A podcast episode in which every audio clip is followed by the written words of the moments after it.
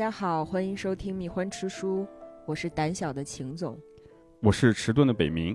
我们今天来跟大家聊的是无赖派文学的巅峰之作——日本文豪太宰治的《人间失格》。呃，北明看过《人间失格》吗？没有，嗯，你也不想太看。丧了，这个。我发现了，你也不想看。嗯，其实有很多人都表达过不想看，然后也有很多人看了之后表示后悔了，不应该看。啊，尤其这两年不是流行所谓的丧文化嘛，这其实都过时了。就前两年流行所谓的丧文化，是嗯，大家呢就一直在说太宰治特别的丧，太丧了什么什么对，现在都流行躺文化了。对对对，现在就是自洽了已经。嗯，啊，如果大家看一下豆瓣儿上的书评的话，会发现《人间失格》是那种评价特别两极分化的文学作品。嗯，喜欢他的呢，呃，大家都觉得在里面找到了共鸣，然后觉得这个人物刻画的呢也是非常的真实。然后不喜欢他的人呢，一般来讲啊，都是比较怎么说呢，比较比较阳气比较重的，对，年轻的、比较积极向上的青年读者是啊，大家看了之后会觉得呃生气，对吧？就是你写的什么玩意儿啊？而且有很多人给《人间失格》就是这个叶藏啊，还有呃太宰治本人给出了四字评语，嗯就叫自甘堕落，对吧？嗯啊，说的呢好像呃太宰治他把堕落这件事情变成了一种炫耀，但我并不这么认为啊。但为什么这个其实篇幅并不长，情节也真的一点儿也不复杂的一个小说，能够被一部分世人当成是巅峰之作，然后又被另外一部分人当成是垃圾呢？是吧？这个就是所谓的文学相对垃圾性，是吧？就是你的蜜糖是我的砒霜。哎，对，还真嗯是。那我们今天就来聊一聊这个故事。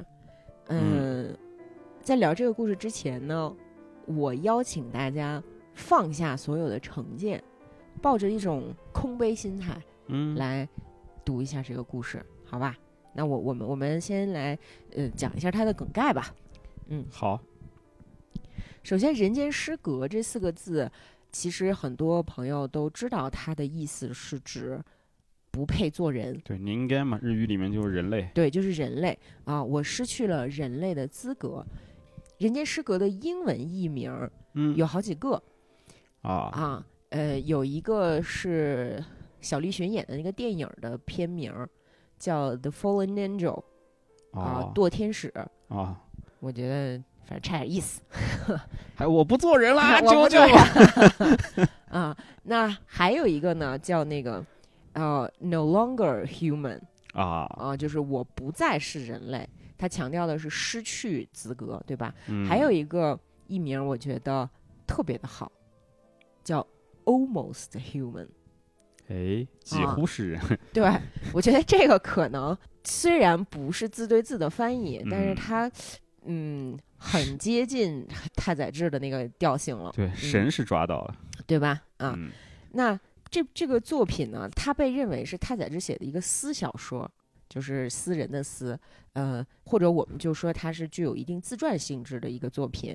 里面主人公的家庭背景，包括他几次自杀，还有他和三个女人相处的这些故事，都是和太宰治真实的人生重叠度很高的。对，高度相似。嗯，太宰治最后是自杀了第几次成功的来着？第五次嗨，啊，三十九岁的时候，他和一个算是他的一个粉丝，嗯，啊，他们两个人一起自杀，最后终于成功了。我记得还长得挺好看，什么山崎富荣什么的。哦，他几个情人都长得挺好看的，就是你嗯就网上能找着照片啊，那找一下就不比女明星差啊是，啊。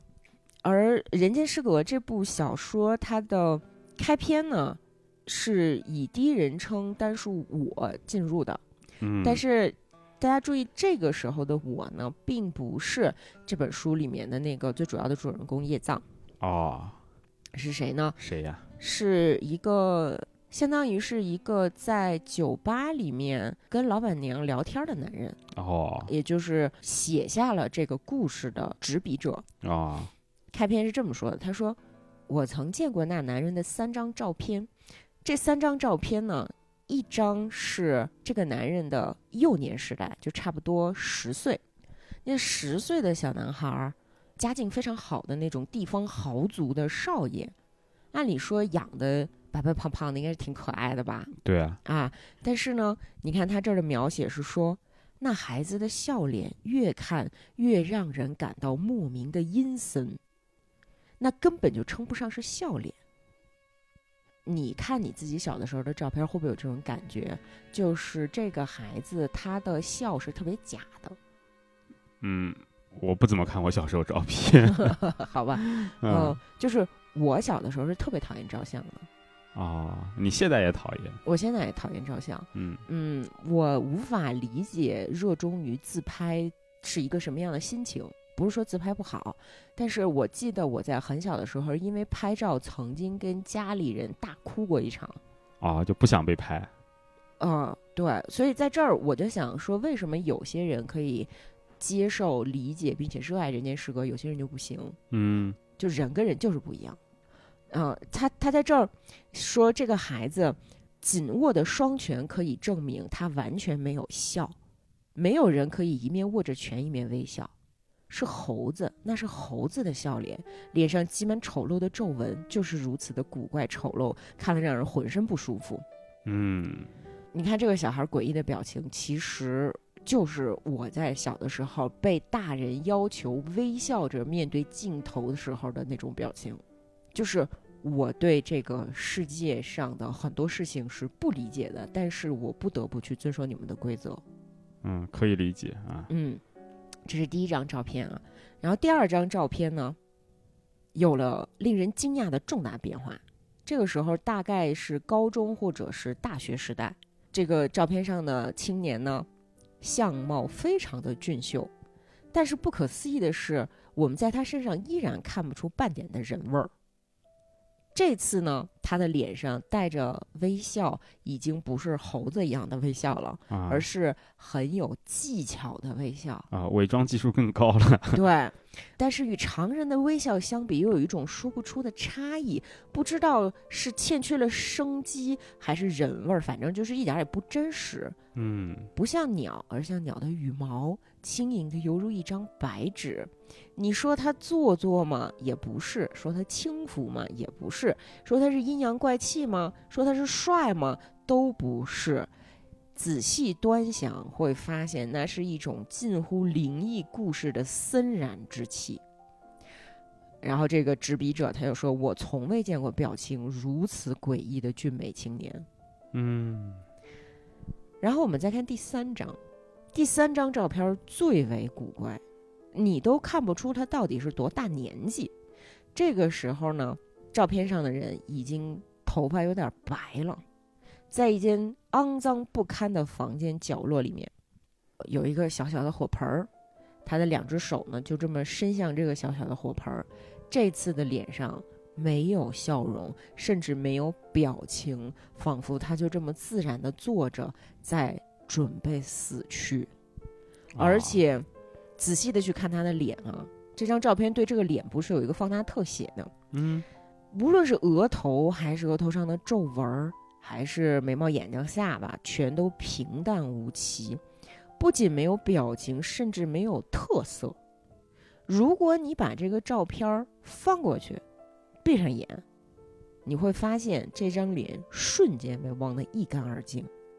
你会记得房间里的墙壁，记得小火盆儿，记得墙壁上剥落下来那些这个掉皮的地方，但你就不记得这个脸。啊，甚至也不会有睁开眼在看到这个照片的时候啊，原来长这样，我想起来了的感觉。这个照片只会让人感到焦躁、不高兴，嗯你会像甩掉毛毛虫一样把它甩掉。哦，你看这三张照片，它其实是一个人的一生，一个人的一生。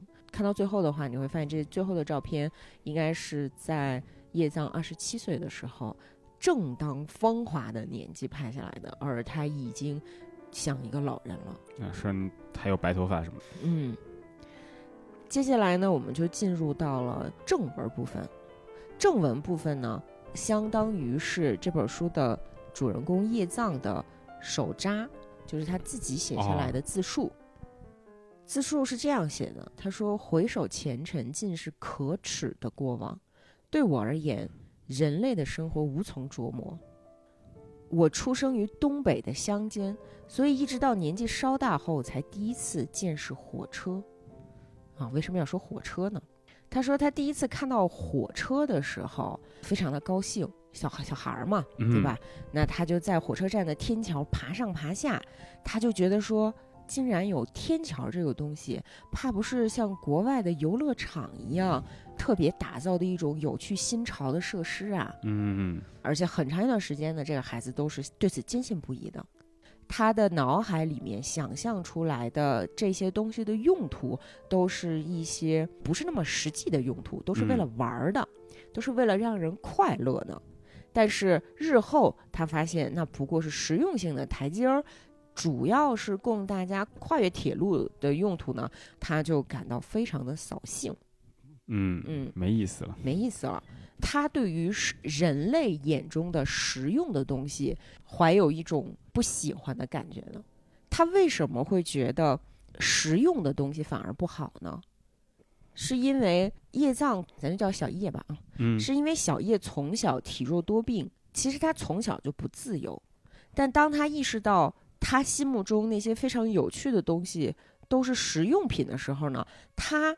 不禁对人类的简朴感到悲从中来，啊，这个想法一定会被很多人诟病，觉得这是一个大家公子吃饱了撑的的想法，一种被限制住的不自由的感觉。就什么叫实用，什么叫有用啊？就是我不得不如此。嗯，对吧？我没有太多的选择，我并不能像飞鸟一样在天空中自由的翱翔，我必须要按照这一条路走，我才能过这个马路，啊，对吧？这就是所谓的实用性。那对于小叶来说，他从小就隐隐的感觉到了，这一生他都会在这个社会里面按照人规定好的道路去走那个实用的道路，他不由得。悲从中来，就但这是我的一个自自己的感受啊，就是又有点带入自己了。而且小叶呢，他说我不懂什么叫恶，是不是特招骂？是不是特特别欠揍？他说的饿是饥饿的饿还是饥饥饿的饿？哦，我我不知道什么叫饿肚子 啊。这并不是指我衣食无忧，并不是说。我那个每天都能吃上蛋糕，所以我问你们为什么不吃？啊，他说我没有这么傻。这句话听起来有些奇怪，但是我每一次从学校回到家中，周围的人都会七嘴八舌的说：“小叶肚子饿了吧？吃点纳豆吧，吃点面包吧。”然后我这个小叶呢，他也会发挥自己讨好人的精神，嘴里就说：“啊，是啊，我肚子饿了。”但他其实根本就不饿。啊，全全是演戏。他连亲自感觉到饿的自由都没有，因为周围永远有人把好吃的塞到他的肚子里。嗯，并且呢，对于他来说，最痛苦的时刻莫过于家里面的用餐时间，因为大家庭嘛，吃饭的时候十几口人必须都到齐，在一个灯光昏暗的房间里面，这十几口人啊，食不言，寝不语嘛，不能说话，默默的扒饭。这个场景让小叶从小就感到非常的害怕。其实它是一个很守旧的大家族的森严的规矩，嗯，让这个孩子从小把吃饭视为受罪，视为一种惩罚。他心中就会想说：我们为什么每天都要吃一日三餐呢？为什么要定时定点的井然有序的去吃饭呢？你明明就是没有食欲，你这个吃饭就好像在跟家里的亡灵祈祷一样，是一个任务了，变成对吧？就变成一个任务了。那么人不吃饭就会死这句话，在这样的一个不知道恶是何物的孩子心中，就是一种令人讨厌的恐吓，嗯，是一种迷信。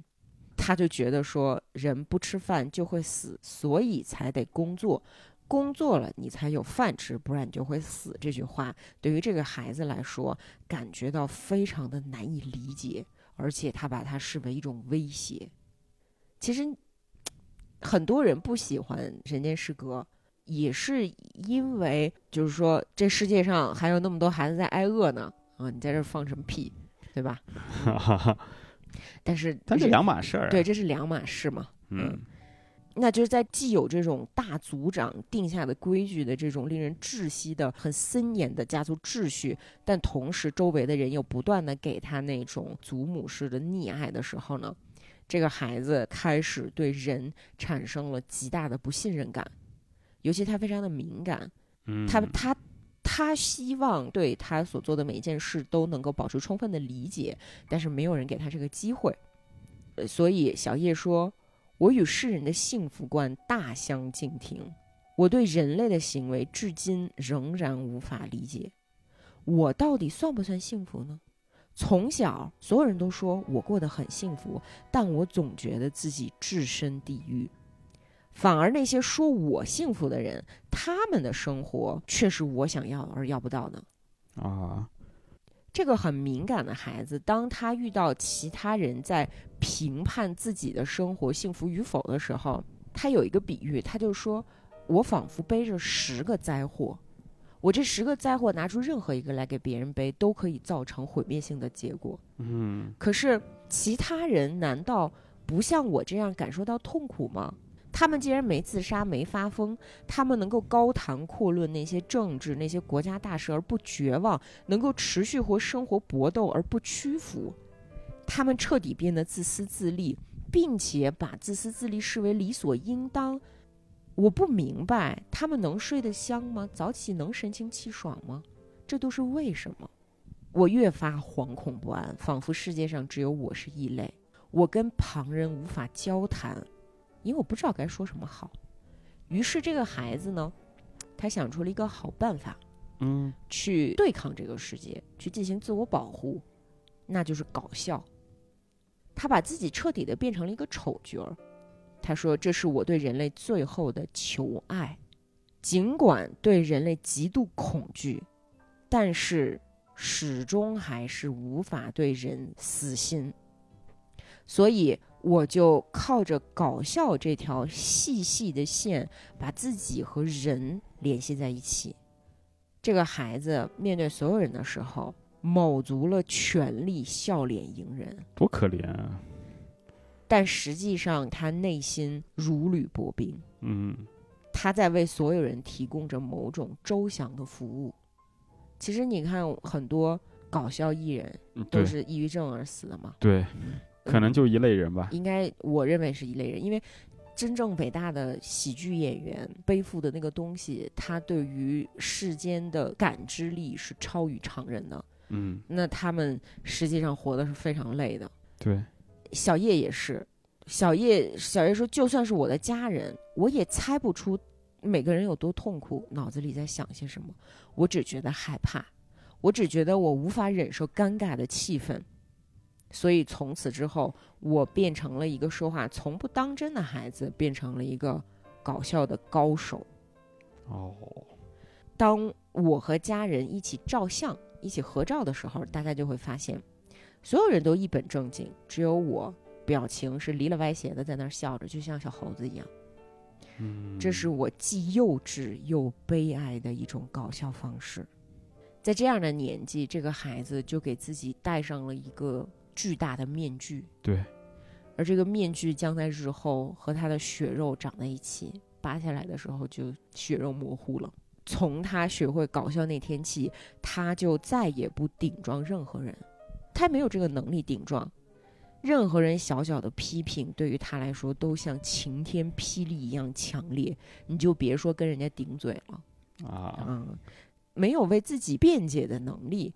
每当受到别人批评，就觉得对方说的一点儿也没错，是我自己的想法有问题。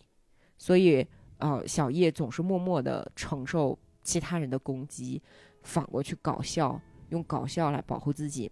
就很可怜。嗯，伪装成天真无邪的那种很乐天的模样。嗯，你小的时候有这样的举动吗？可能没有。我估计你小时候可能有，对，因为家庭环境啊什么的。嗯我小时候是一个很典型的讨好型人格。啊。嗯，而我的这种讨好型人格，确实让我受到绝大部分长辈的喜爱。啊，嗯，包括老师，你想我不停的转学嘛，我三个幼儿园，三个小学，三个初中，你也不能说是完全的伪装和不真诚，它是一种本能的下意识的自我保护。啊，就是你看这个孩子，就是小叶这个孩子，他在搞笑的时候，他保护的不光是自己，他还在保护其他人。他实际上是，哎呀，怎么说呢？就特别善良。对他把自己变成了一个缓冲垫儿，嗯，他不希望任何人尴尬。对，大家在交谈的时候，对方哪怕特别的无聊，呃，特别的弱智，你也不愿意让他这个话落到地上，你也会去伸手接他一下。啊，其实你会觉得那话挺恶心的，你接他干嘛呢？但是你就是下意识的这样做了，尽可能的让所有人都感到舒服。啊，嗯，小叶呢，他说我要逗家人开心，而对那些比家人更可怕、更神秘莫测的男佣和女佣，我也极力提供搞笑的服务，哪怕这些佣人里面有对他实施过性侵犯的，哦，因为那个这个小说里也说了，在他很小的时候，家里面的女佣就对他做过很奇怪的举动。哦，可能也是太宰治现实当中也碰到过。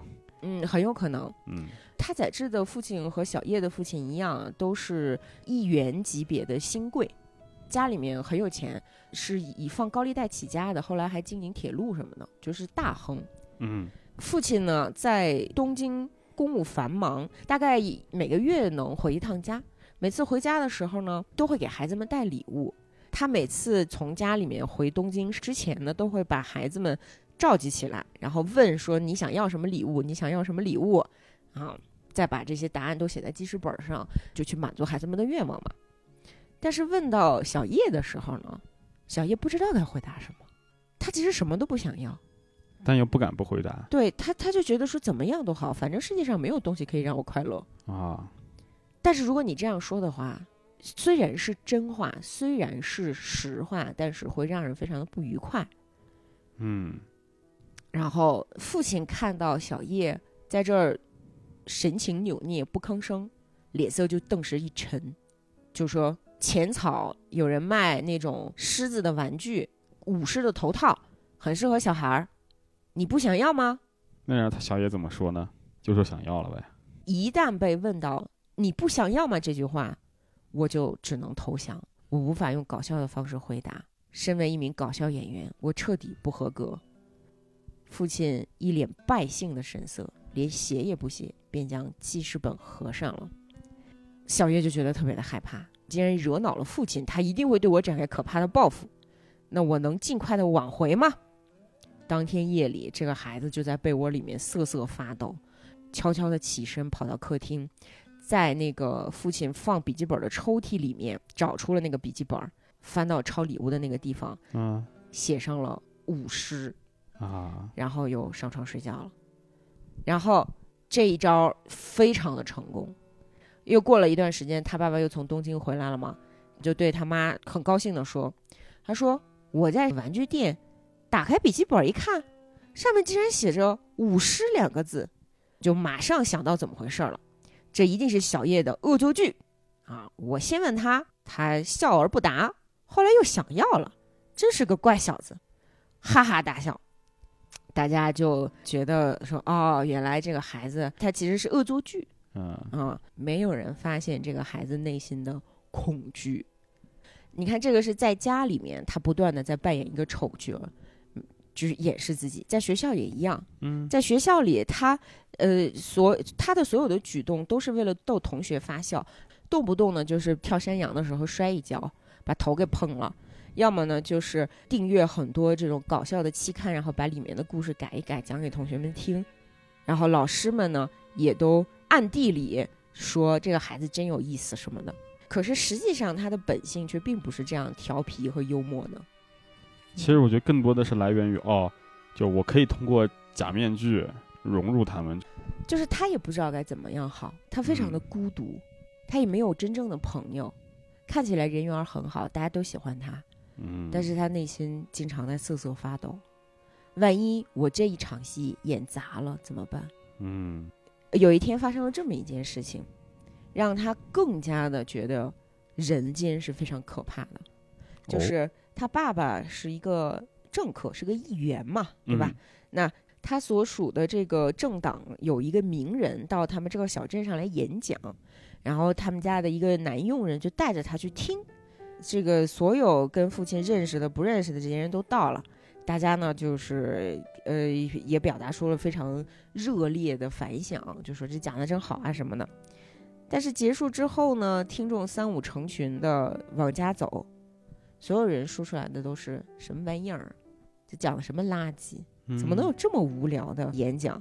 其中有一些和父亲交情还挺深的人呢，用近乎怒吼的口吻批评我父亲在开场所发表的那个讲话是多么的拙劣，等等等等。可是这群人呢，他们顺道来到了我家，突然就换上了一副非常开心的模样，对父亲说：“今晚的演讲真是太成功了呀，讲的太好了。”真知灼见，高屋建瓴啊！巴拉巴拉巴拉巴拉。然后母亲又问这些仆人们，问带我去那个男佣说：“今天晚上的演讲怎么样啊？”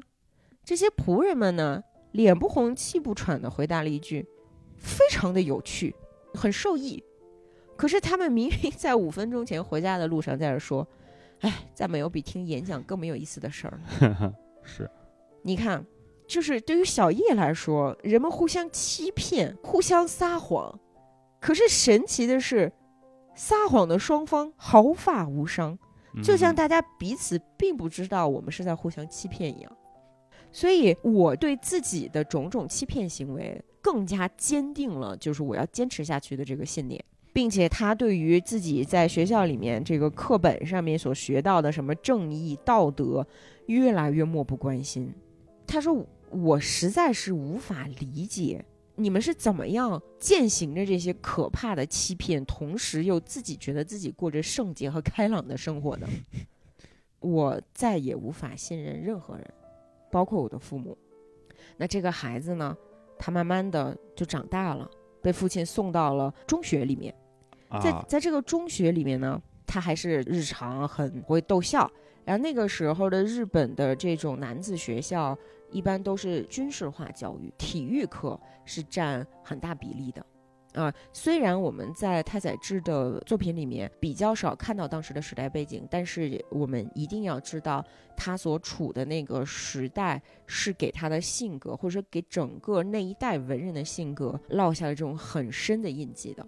虽然是大正，说大正浪漫什么的嘛，但实际上你想想看，大正是日俄战争也打过了，其实战争很多的。对民族主义和呃天皇的集权的这种崇拜，是在抬头的。对对于青少年的洗脑是在日渐加强的。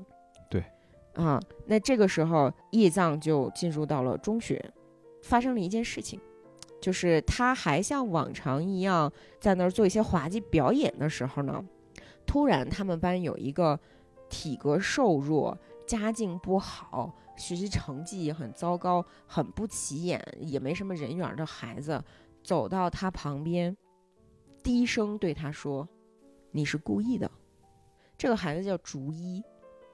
小叶听到这个人对他说：“你是故意的，故意的”，仿佛被雷劈了一样，被看穿了，发现大为震惊。嗯，他说：“那一瞬间，我感觉被地狱之火包围，烈焰熏天，机遇放声大叫，我精神崩裂，但极力自持。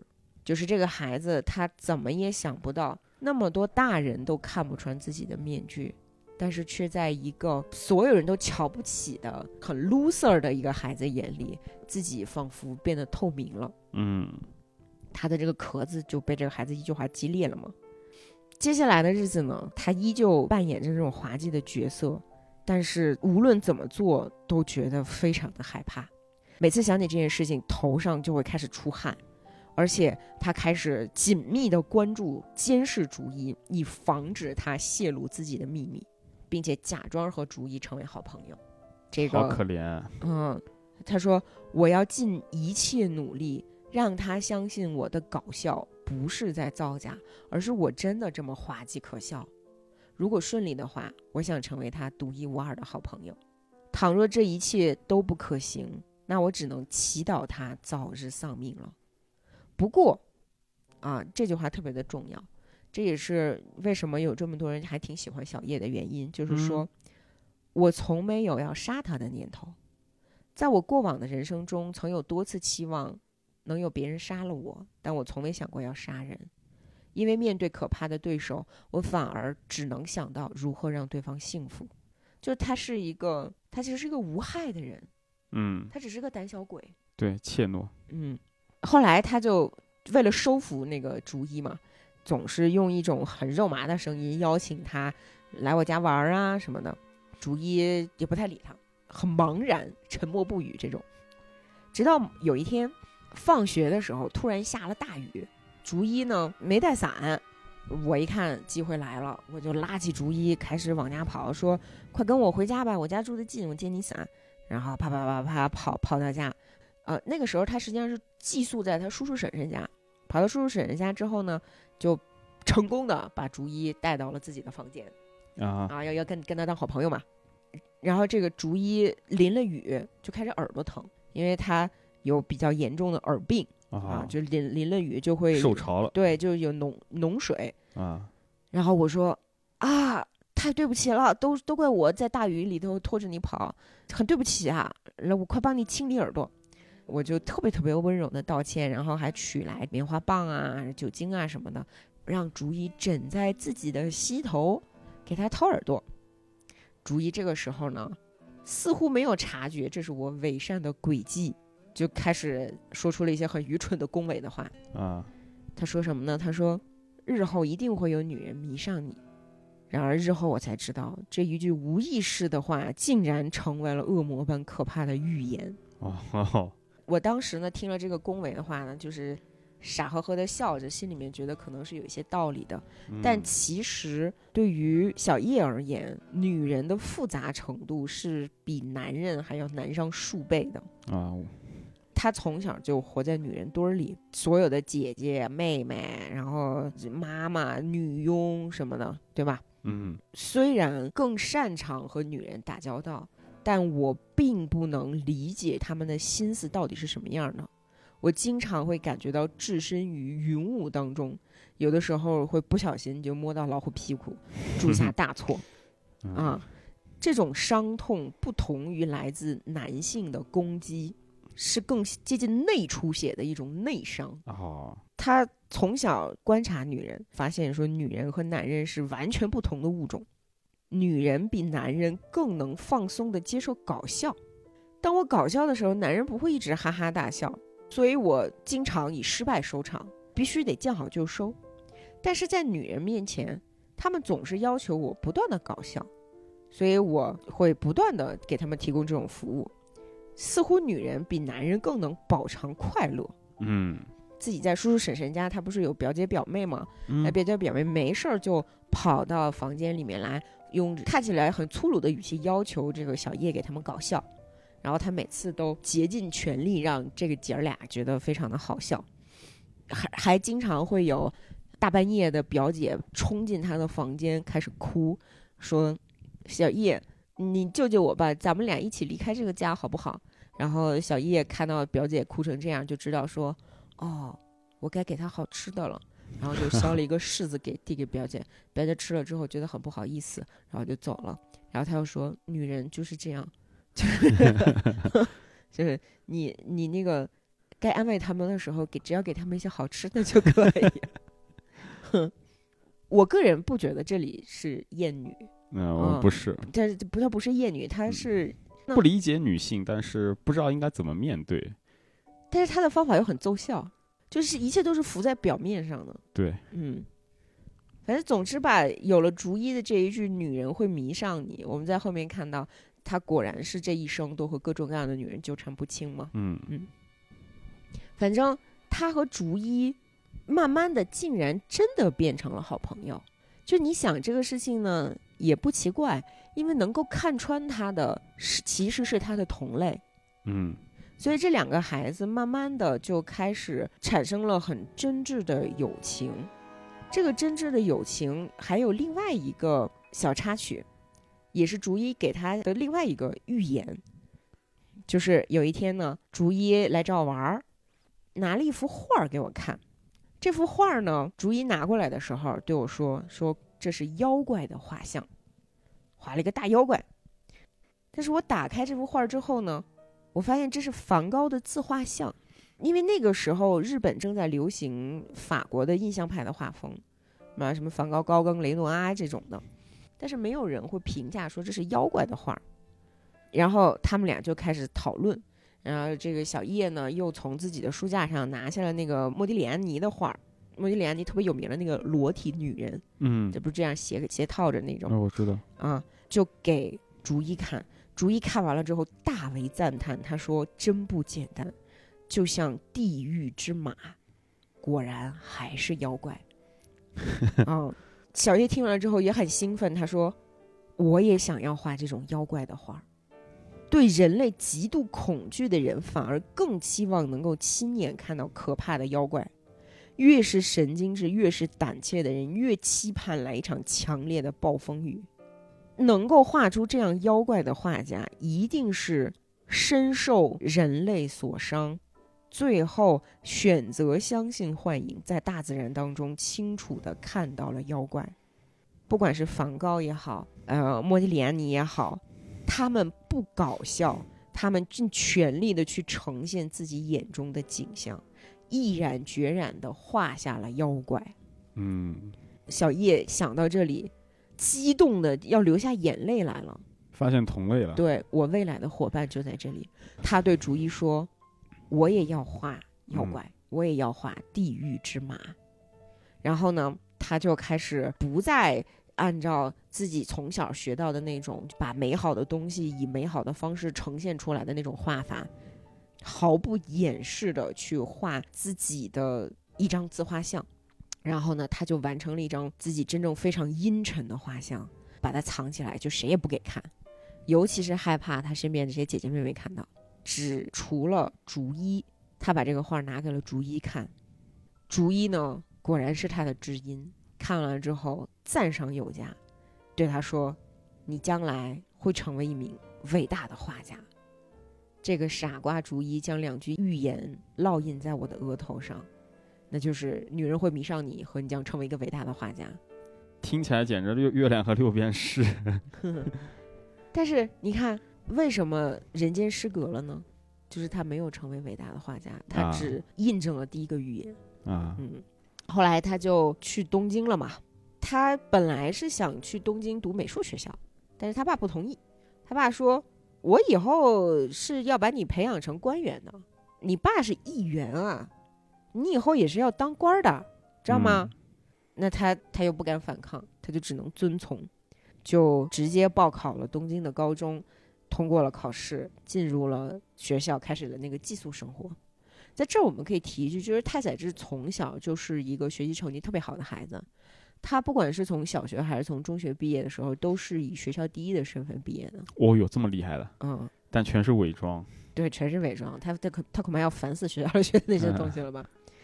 嗯，然后他发现到了这个学校的集体生活里面，这种生活啊是非常肮脏和粗野的，他连搞笑的力气都没有了，他觉得那种什么青春的感动啊，什么那种热血啊，什么年轻的轻狂啊，对于他来说听的就是汗毛直竖，他就觉得这是一个。就是性欲集中营吧，这里 太恐怖了。所以呢，就找医生开了一张肺病的诊断书，搬出了宿舍，住在了他爸爸之前住的那个别墅里面。嗯，然后在这个别墅里面，只有一对老管家夫妇，然后还有我三个人。从那儿开始呢，我就经常的翘课，然后从那之后呢，我就经常的翘课。但是你说我翘课，我是去干什么正经的玩耍了吗？也没有。大部分时间就是看书、作画，有的时候呢会去美术教室学素描。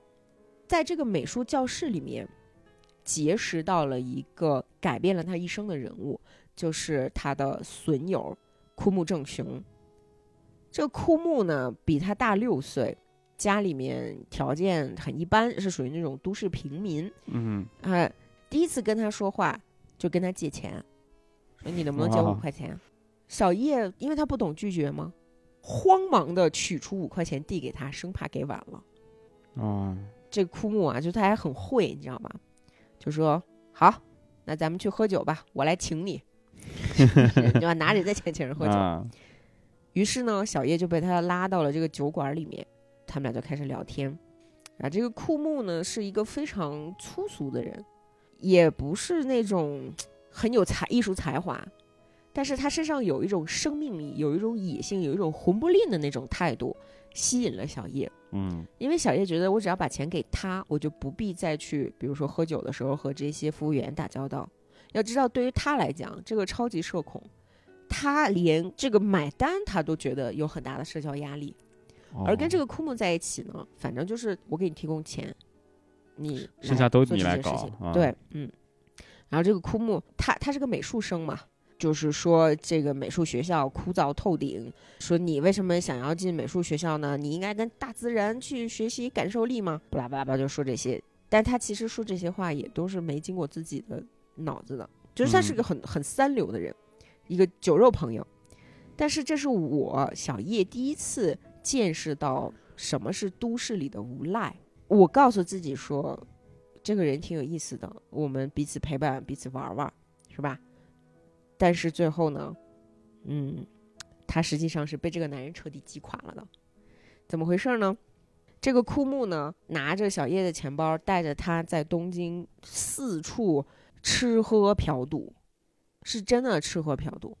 嗯，去看歌舞伎的表演啊，嫖娼之后泡热水澡啊，然后什么配个小酒啊，就教教他怎么样过一些就是很很放荡的生活。嗯慢慢的呢，我在跟枯木的交往当中，暂时的消除了一些对人类的恐惧，因为烟酒娼妓都是一些不必提防的东西，就是能让人彻底放松出来的东西。比如说你你在跟枯木说话，或者是跟那些小姐说话的时候，你只要左耳进右耳出，回答说“不是吧，真的吗？怎么可能啊？”这样就可以了。这样反而会让我无比的安心。那些妓女们呢，会向我展示出完全不会算计的善意，既没有强迫的善意，也没有算计的善意。就我只要给他们钱，我就能在他们那儿睡觉。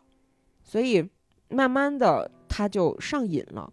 而这种上瘾和我们一般意义上认为的那种嫖客的上瘾是不一样的。他他他有一种特好像是孩子找到母亲的感觉。啊，找嗯到了解脱的地方。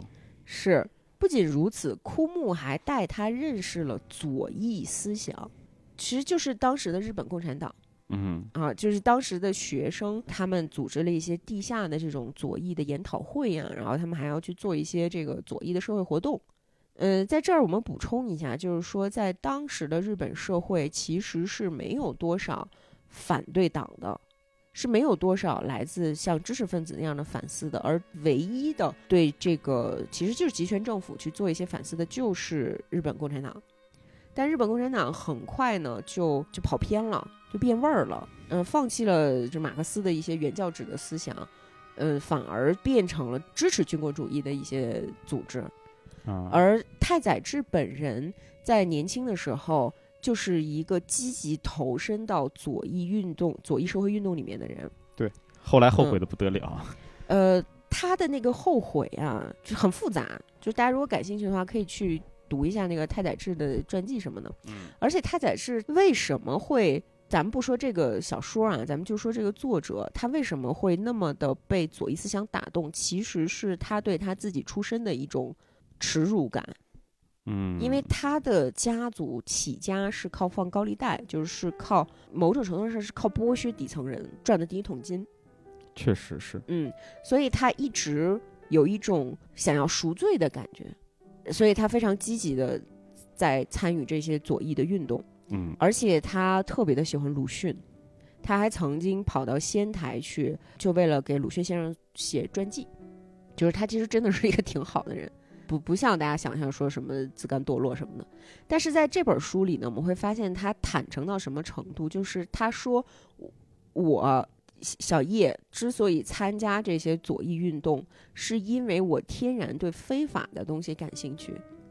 嗯枯木带我去，是因为他爱慕虚荣，他想要追新潮；而我的参与是因为我享受非法这个字眼儿，它让我心旷神怡。对于我来说，合法的事物是非常可怕的，他们复杂难懂，而我遇到了非法的汪洋，我就在里面非常痛快的在这游泳。我就 就是我想要做一个犯罪的人啊啊，我想要当一个无赖，是吧？并且呢，因为我特别的会搞笑，非常的聪明，而且我觉得他们谈的那些东西，那些马克思主义都过于简单了。因为我从小认识到的人性是非常复杂的、幽深的，让人看不明白的，而你们谈论的东西都太简单了，所以我应付起来很容易，很容易啊，很容啊易。所以很快我就成为了左翼聚会当中不可或缺的人气王，成为了他们的同志。每次聚会我都准时报道，为大家奉献上搞笑的服务，并且呢，这些组织会给我安排很多的任务，然后我也都能很出色的完成。啊，越是危险的任务，我就越轻松的完成，因为我总是面带微笑，还能引人发笑。那些警察的怀疑和盘问对我来说都很轻松，而且我当时觉得，就算是因为非法而锒铛入狱，在监狱里面终老一生，我也不害怕，因为我本来就畏惧世人的真实生活。我在外面的所谓的自由生活，就像活在地狱里是差不多的，所以你把嗯我扔进监狱里，我也无所谓。反而环境更简单。哎，然后他就跟着枯木这样天天的鬼混，慢慢慢慢的度过了一一一些时光，直到父亲的议员任期届满了，他要回老家去养老了，就把这一栋别墅啊给卖了，让小叶自己去找了一个就是类似于出租屋嘛，嗯，你就在那边生活了。而且我以前父亲做议员的时候，我可以随时向附近的店家赊账，父亲的影响力还在，所以我和枯木吃什么什么炸虾盖饭呐、吃什么荞麦面呀、什么的，我都可以就是不不付钱直接走。但是现在父亲走了，大屋子卖了，给我的零用钱也越来越少，我不停的开始写信往家里面要钱，嗯哥哥们偷偷的给我，可是父亲已经感觉不太不太照顾我了。于是我开始在枯木的指点下，不断的进出当铺，把我身上所有值钱的东西都当掉了。然后这边的学业呢，我也慢慢的开始因为过多的哎过多的旷课，啊、让学校暗中告知我的父亲，然后我我爸呢就非常的生气生气，写了很严厉的信给我。我的生活就开始慢慢的越来越痛苦，那种花天酒地的公子哥的生活到此就结束了。嗯呃这个时候发生了一个什么事情呢？就我依然是非常的受到女性的欢迎。我住的这个地方的那个大姐呢，没事儿就会在我房间里面假装这个写信。她说：“哎呀，我弟弟妹妹太吵了，只能在你房间里写信好吗？”然后我每次看到这个大姐在我房间里头就这样扭扭捏捏的写信，一写写一个小时，就觉得很痛苦，然后就觉得这个大姐很烦人。但啊是呢，出于那种社交压力，我又不得不跟她调情。就其实我特别的讨厌大姐，但是我就我也只能说，给我看看你写的什么。你知道吗？有很多男人用女人给他写的情书烧洗澡水，然后那个女孩就哎呀讨厌，我怎么能给你看呀什么的，就是听到这种矫揉造作的口吻，就让他害怕的发抖，就只能拜托这个大姐帮他出去买安眠药啊什么的，才能甩开他。啊啊，就在这样的一个情况下呢，他还继续的跟枯木在外面鬼混什么的，直到他遇到了一个叫恒子的人，在其他的版本里叫长子。这个恒子是一个大的酒吧的女招待，女招待就是陪人喝酒的那种。嗯他认识了这个女孩，发现说看起来很穷酸的又不好看的一个女孩，她身上散发着一种孤独的气质。这种孤独的气质一下子让小叶感觉到非常的安心，就气场就对上了。嗯然后他们俩就好了。这个恒子呢，她其实是一个诈骗犯的妻子，丈夫在来到东京之后不好好工作，因为诈骗进了监狱，她就每天都会到监狱里面给这个丈夫送一点东西，其实也是一个非常寂寞的女性。实际上，小叶在恒子身上是感受到幸福的，但是她说，胆小鬼连幸福都害怕，碰到棉花都会受伤。我想趁自己还没有受伤之前，赶紧和他分道扬镳。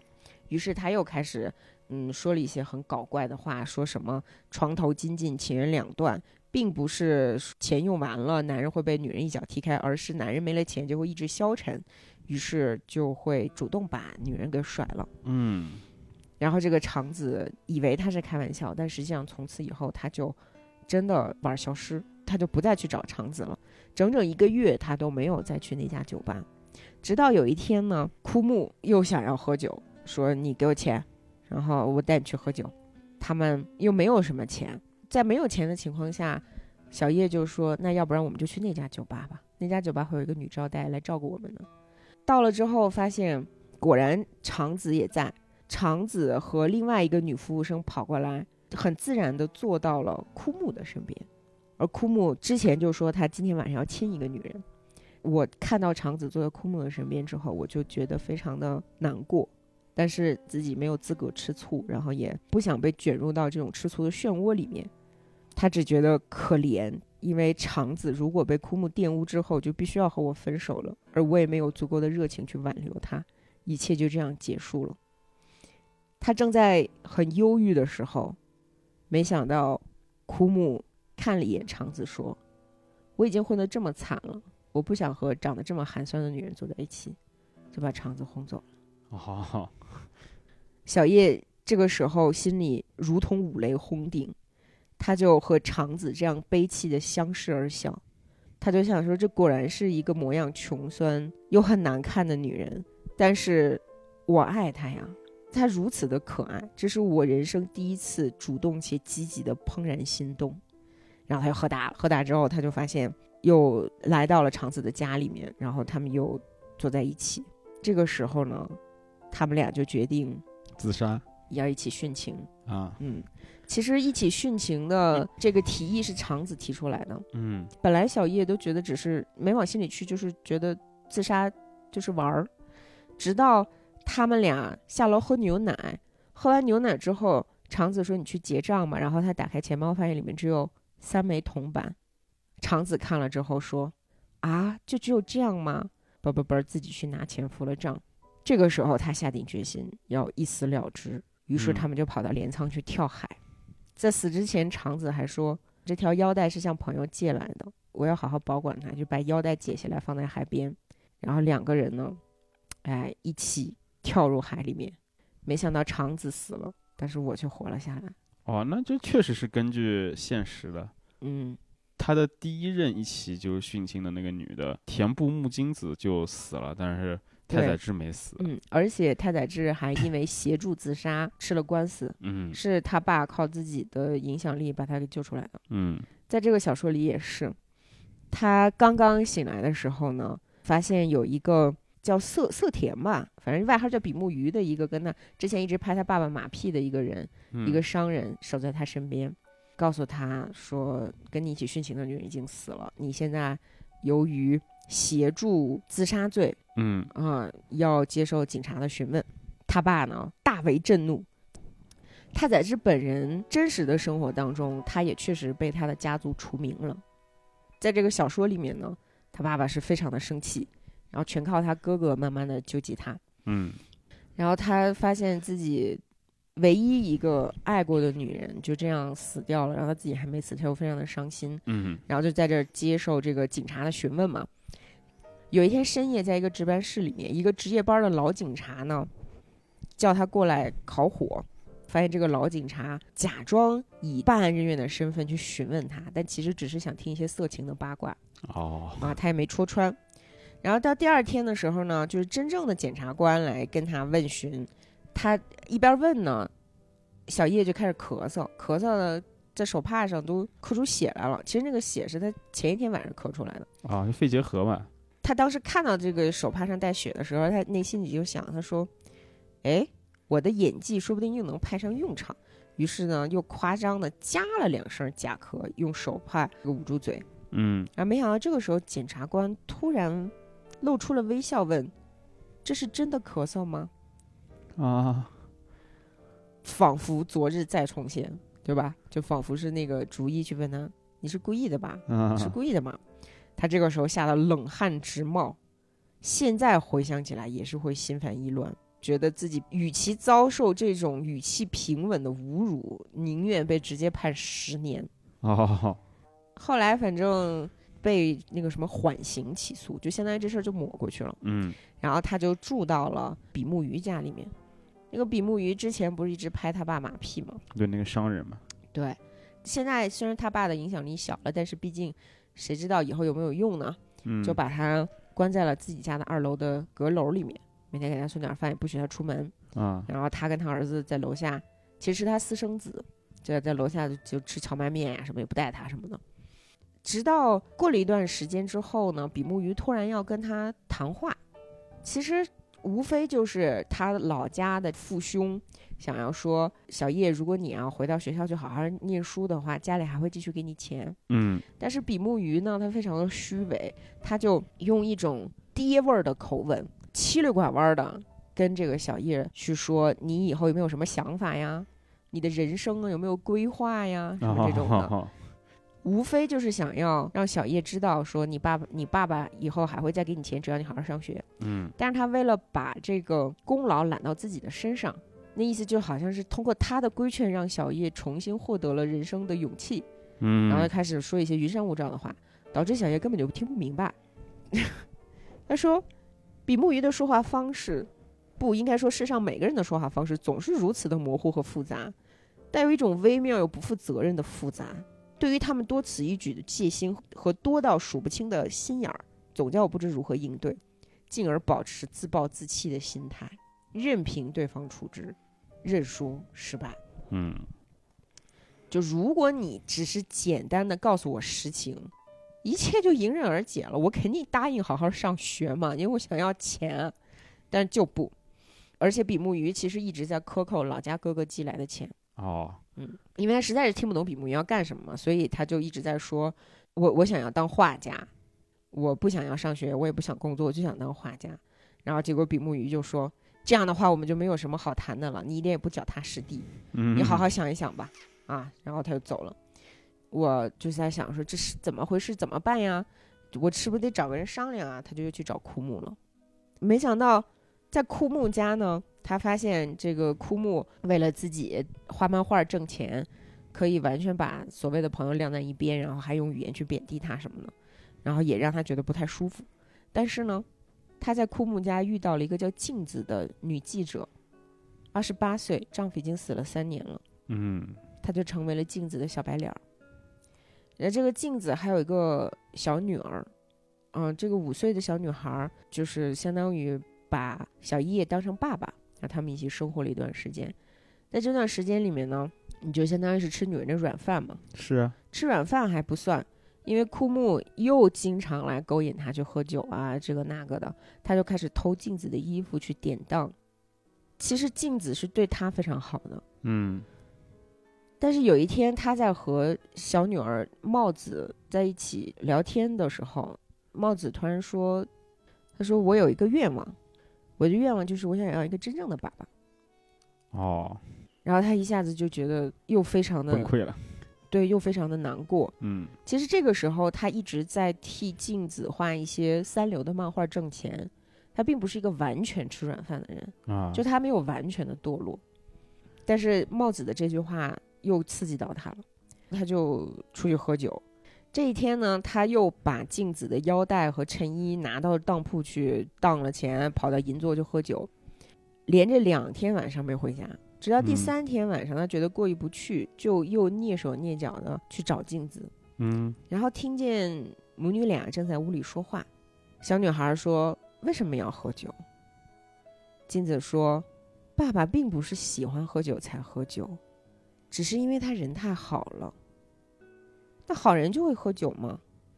也不能这么说。”然后小叶呢，透过门缝往里面看，发现家里面有一只小白兔在房间里跳来跳去。这母女俩呢就追着它跑，特别的可爱，特别的幸福。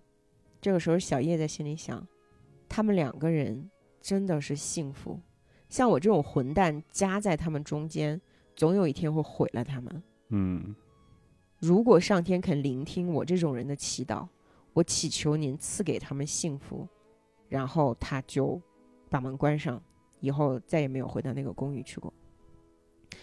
他后来呢，来到了一个小酒馆，过上了另外一种小白脸的生活，寄生在其他的女人身上。嗯，然后开始画一些非常下流的裸体画啊，这种春宫图啊，嗯卖给那些很很粗俗的杂志，学着不再惧怕他人。他说：“我过去的恐惧就像是被科学迷信恐吓一般，比如说春风中有数十万只百日咳的真菌，澡堂子里面有害人眼盲的真菌，理发店里有数十万只秃头病的真菌。”电车的吊环里面有无数的螨虫在攒动，生鱼片或没烤熟的牛肉、猪肉里面有绦虫或吸虫的卵。的确，以科学的眼光来看，空气中有数十万的病菌在攒动。嗯，但是我也明白，这是科学的谎言、统计的谎言、数学的谎言。只要我不去理它，就没关系，我就不必恐惧。于是我开始同情过去的自己。也开始慢慢了解世人的真相，就是没有什么可以恐惧的。他就这样在酗酒中度日，过着那种非常堕落的生活，直到他买香烟的那家香烟店里的女儿，叫豪子，十七八岁，劝他戒酒。就这个女孩子，她身上有一种完全没有被社会污染的天真、干净。和对人百分之百的信任，嗯，让小叶开始觉得这个世界上好像还有值得去信任的东西。有一天，他答应了不再喝酒，但是呢，又喝得醉醺醺的，而且还一不小心掉到了那个香烟店门口的下水道的洞里面，就叫说：“豪子，救我！”然后豪子就过来把他拉起来，还给他治疗手上的伤什么的。他就觉得说，世界上怎么会有这样完全信任别人的女孩子？嗯，他说以前呢，我觉得对于处女的美，是那种愚昧的诗人幻想出来的东西，但是没想到它真的存在于这个世界上。他在这儿呢，并不是那种非常恶臭的说一个男人想要睡处女，不是这样的。这里的处女更多的是一种心灵上的纯洁。嗯。就是还不知道什么是伤害和欺骗的时候，对人百分之百的信任，然后他就决定要和豪子结婚，然后他们俩也真的结婚了。结婚之后呢，两个人就约定说，以后我们要等开春了，一起骑单车去看瀑布，我们要过一种真正幸福的生活。但是之后的悲哀却大的超乎想象，发生了什么呢？他跟豪子结婚没多久，枯木又来找他。哦，嗯，恶友又来了，又开始带着他去喝酒。他说：“我们两个人就会变成两条狗，在下雪的小巷里面四处奔走，喝得酩酊大醉。”他们俩呢，嗯，还喝酒玩一种游戏，说一个名词，然后去猜它是喜剧名词还是悲剧名词。比如说香烟就是悲剧名词。药，啊，药还分是药粉还是药丸还是注射，就是悲剧名词。然后，嗯，死是喜剧，牧师、和尚也都是喜剧。反正就他们俩在玩这样的一些文字游戏。嗯，玩腻了呢，就玩另外一种文字游戏，就是反义词的游戏。比如说，牡丹的反义词是蜜蜂，花的反义词是琵琶，然后女人的同义词是内脏。内脏的反义词是牛奶，是 什么呀？这是文学青年玩的东西吗？嗯，这天呢，枯木跟小叶就在小叶家的这个天台上喝酒，玩这种特别无聊的游戏，就说到“醉”的反义词是什么？“醉”的反义词是什么呢？无罪。说是救赎吗？哎，牛逼啊！因为我看到那边有本书，就《罪与罚》。因为小叶也说，罪的反义词是罚。哦，这个对仗特别的妙。嗯嗯，而且其实太宰治是一个熟读圣经的人。哦，结果这一天呢，他们正在这儿玩这个游戏，枯木说：“我肚子饿了，我想吃东西。”小叶说：“豪子正在煮蚕豆，你自己去拿。”然后没想到枯木刚走下天台之后，惊慌失措的跑上来，要拉我一起下楼。我下去之后发现，豪子煤气中毒，不是，豪子在和另外一个男人像动物一样交媾。啊，在这个地方呢，他写的非常的模糊，你不知道是豪子被这个常来家里的商人强暴了，还是两个人通奸。啊，反正这个过程被小叶和枯木看到了，而小叶他这个时候的心情是，他甚至没有愤怒，他是这种巨大的恐惧，他觉得自己的妻子是一个百分之百信赖他人的人，就是因为他的这种信赖导致他被玷污了，而他自己本来觉得遇到了豪子之后也可以重拾对人类的信任，但是由于他的怯懦，他甚至不敢冲上前去把那个男人打一顿。啊，他他只敢太废了，敢退缩，他只敢 逃回天台，假装嗯什么都没有发生。而枯木也并没有说在看到这一幕的时候，第一时间咳嗽啊或者什么把这把那个男人赶走，嗯，而是把他从天台上拉下来来看。就是这件事情让小叶彻底的崩溃了。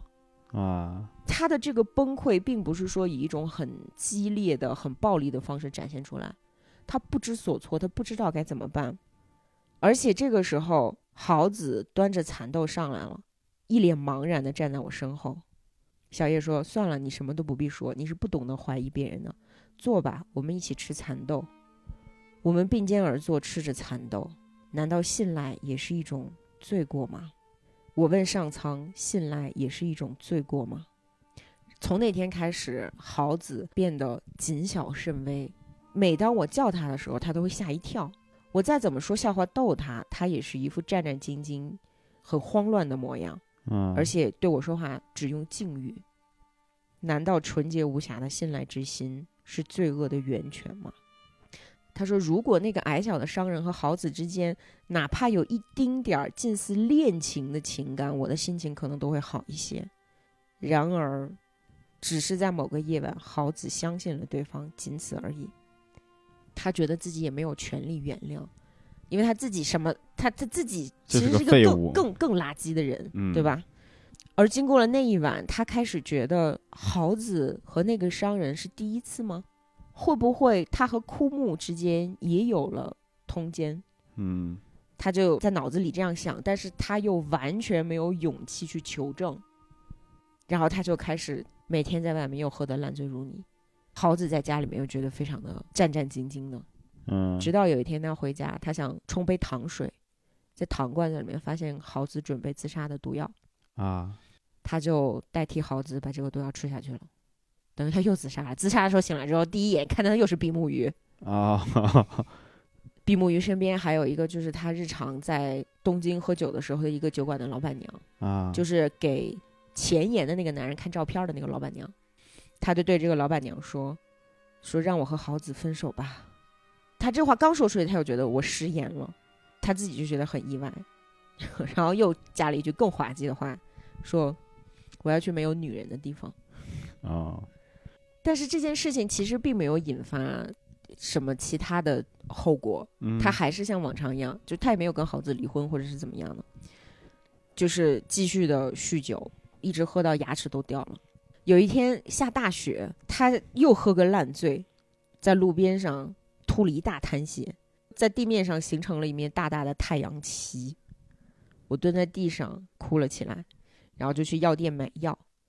药店的那个老板娘是一家是是个寡妇，是个寡妇还是个瘸子，就对他说：“你一定得戒酒，你再不戒酒，你人就毁了。嗯我，给你开一个药，比酒的伤害少一点，是什么呢？是吗啡。哦，从此他又染上了毒瘾，染上了毒瘾之后，其实注射完吗啡之后，精神是很振奋的，他又开始恢复创作，到了根本无法离开吗啡的程度。嗯，然后他就不断的去找那个药店老板娘给他吗啡，老板娘不知道是出于善心还是出于什么，就是也不可能一直给他嘛，嗯，他就和这个老板娘发生了关系，就为了那一点药。哦，但是你再跟老板娘睡觉，吗啡是要钱的，是很贵的，对吗？是啊，他累积下来的，他欠的药费已经高的吓人，所以老板娘每次见到我总是眼中泛泪，然后我也是一见老板娘就开始哭，地狱，他觉得自己是真正的陷入了地狱。嗯那么还剩逃离地狱的最后一个手段，就是自杀。所以有一天，他打定主意说：“我今天晚上要一口气打十针，然后跳河自杀。”但是还没有执行，比目鱼和枯木就又出现在了我的面前。他们两个骗我进了疯人院，啊，把我送进了疯人院，就很神奇的，这里面再也没有女人了。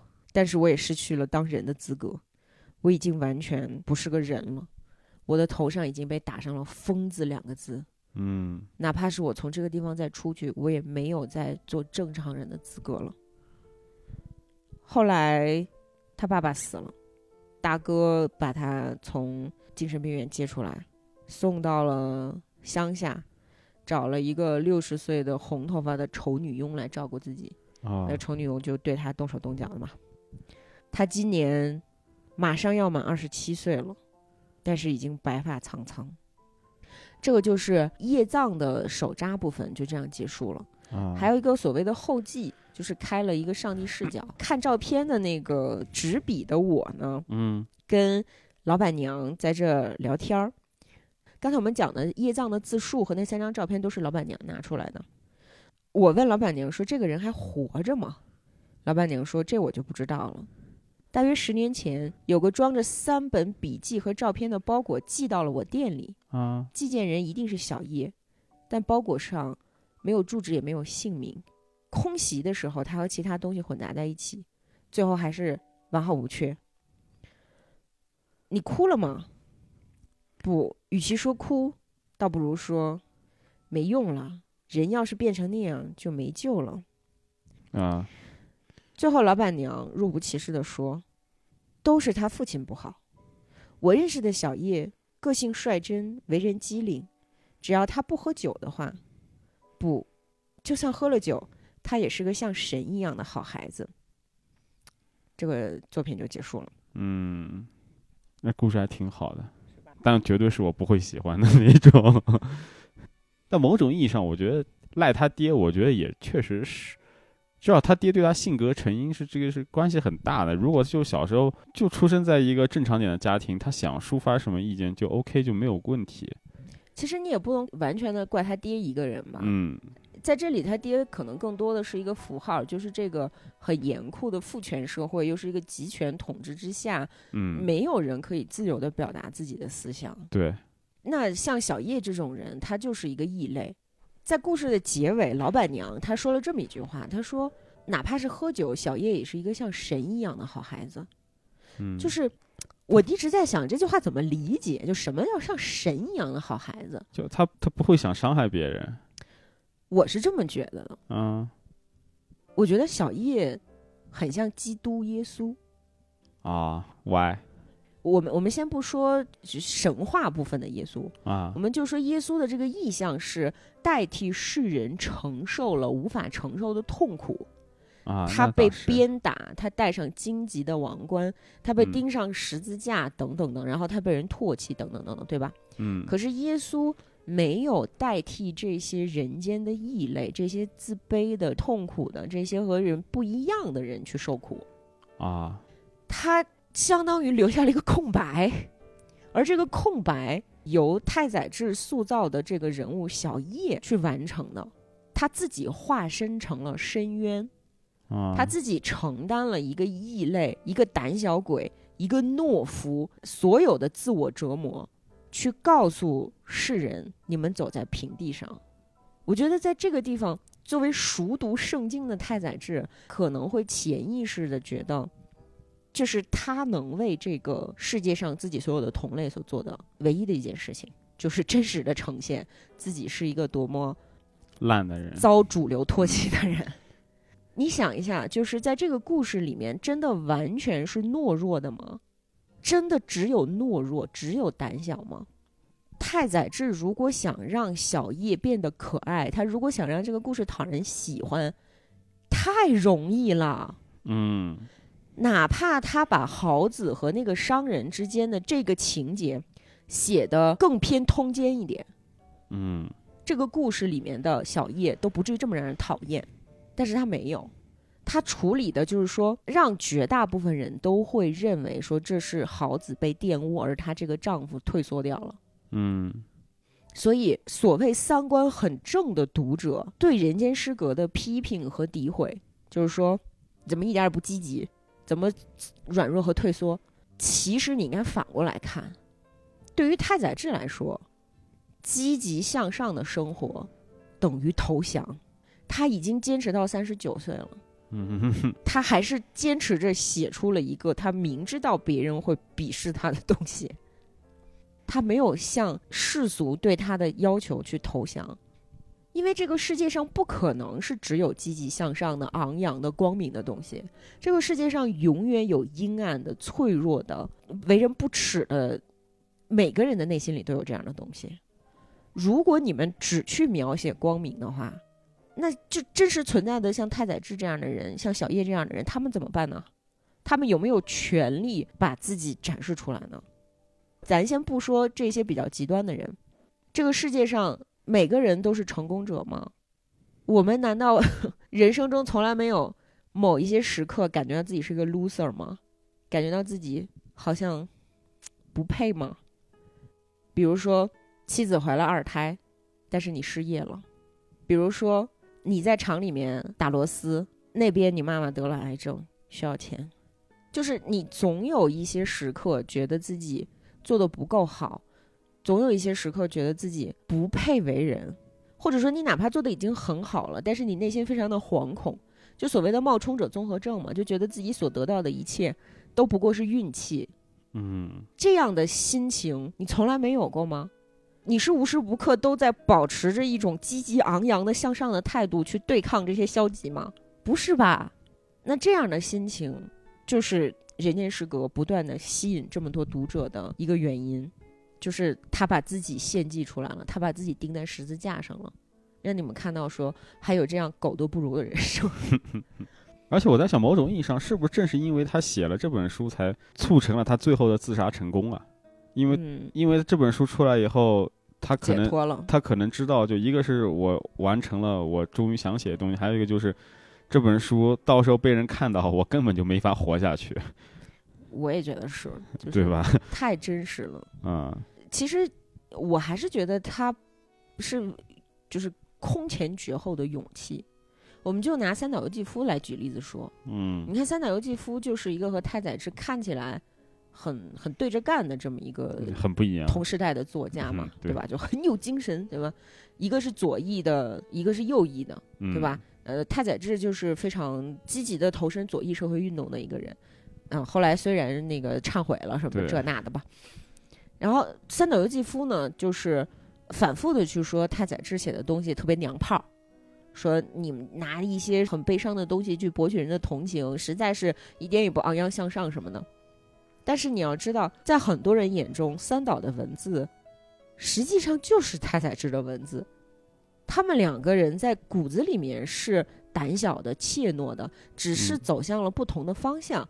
三岛由纪夫之所以那么的讨厌太宰治，是因为他一直掩盖的东西，对，被太宰治干干净净、清清爽爽的写了出来。啊，有是有这个可能的。太宰治不害怕被别人指着鼻子说你是一个怯懦的胆小鬼，因为他自己就这样说了：“我就是一个胆小鬼，我连嗯幸福都害怕。而三岛由纪夫他不愿意。三岛由纪夫和太宰治他们的生平背景都特别的像，嗯只不过一个那个三岛由纪夫他们家是在东京，太宰治是在那个青森，嗯也是从小父亲既严格又缺席，然后被女性抚养长大。你看三岛小的时候也知道，就是说他他从小其实也是一个很胆小的、很很娘气的孩子，嗯然后 也是具有表演欲，想要吸引别人目光的倾向。包括他成年之后疯狂的健身，去健身房还要告诉别人。嗯包括三岛最后的自杀，其实某种程度上可能也是受到了太宰治的影响。他七十年代，七零年还是六六九年才自杀的，好晚了哦。就我们知道的太那个三岛的自杀是说他就绑架军官嘛，对就想要搞政变的那种感觉，对，就是也是一场大型的表演。嗯啊、但其实他之所以自杀，是因为他发表的演说没有能够达到煽动的效果，还引发了别人的哄笑。这个时候他非常的气愤，最后决定自杀了。那你说这样的一个对比，我我没有拉踩的意思啊，因为三岛由纪夫也是很伟大的文学家，我就非常的崇拜他。但是你说在根源上同样胆小的两个人，一个选择了自我解剖，一个选择了用更极端的方式去掩盖自己的怯懦。啊，就假面具戴到底，对，你说谁更勇敢？不好说吧。一个三岛就是反复的去强调他的阳刚之气，对，强刚到强病态了。我觉得这个反而是一种胆小鬼的行为啊。而且三岛自己其实也也有在说，嗯，他由于怯懦，所以对一切喜悦都感到恐惧。嗯，其实你看这两个人是多么的像，但是表现出来完全不一样，嗯，而且在这个角度上，我们去想，太宰治和三岛为什么感到恐惧？他为什么害怕人间？不就是因为人间有太多天到晚五五喧喧的人吗？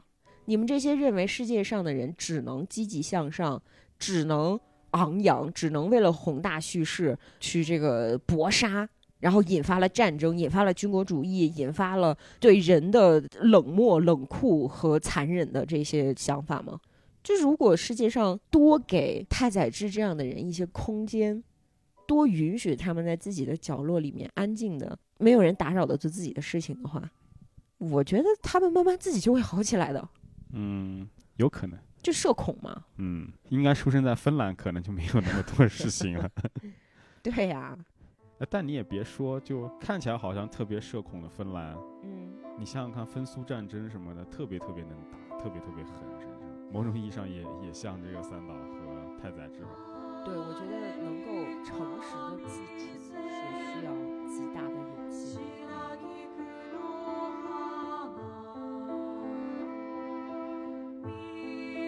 Jesus.